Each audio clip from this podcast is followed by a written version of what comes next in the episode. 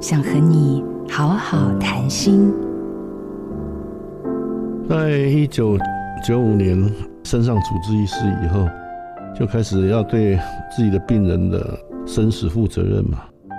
就有一次碰到一个蛮严重的车祸，一个女士。那开完刀之后，其实我就觉得，其实活下来机会不大了，但是还是很认真的在照顾。我正想要跟他的妹妹谈要不要急救这件事情，突然看到那个心电图就一条线，就心脏停了嘛。那在我们加护病房里面的基本动作就是跳上去就开始急救了。那个我们那个住院医师压到都已经快没力了，他说：“哎，神神还在救吗？”我说：“继续救。”后来停事，他妹妹进来说：“啊，我知道你们尽力，不要让我姐姐再受苦了。”哇，回去我很难过。我说：“我为什么没有那个勇气？”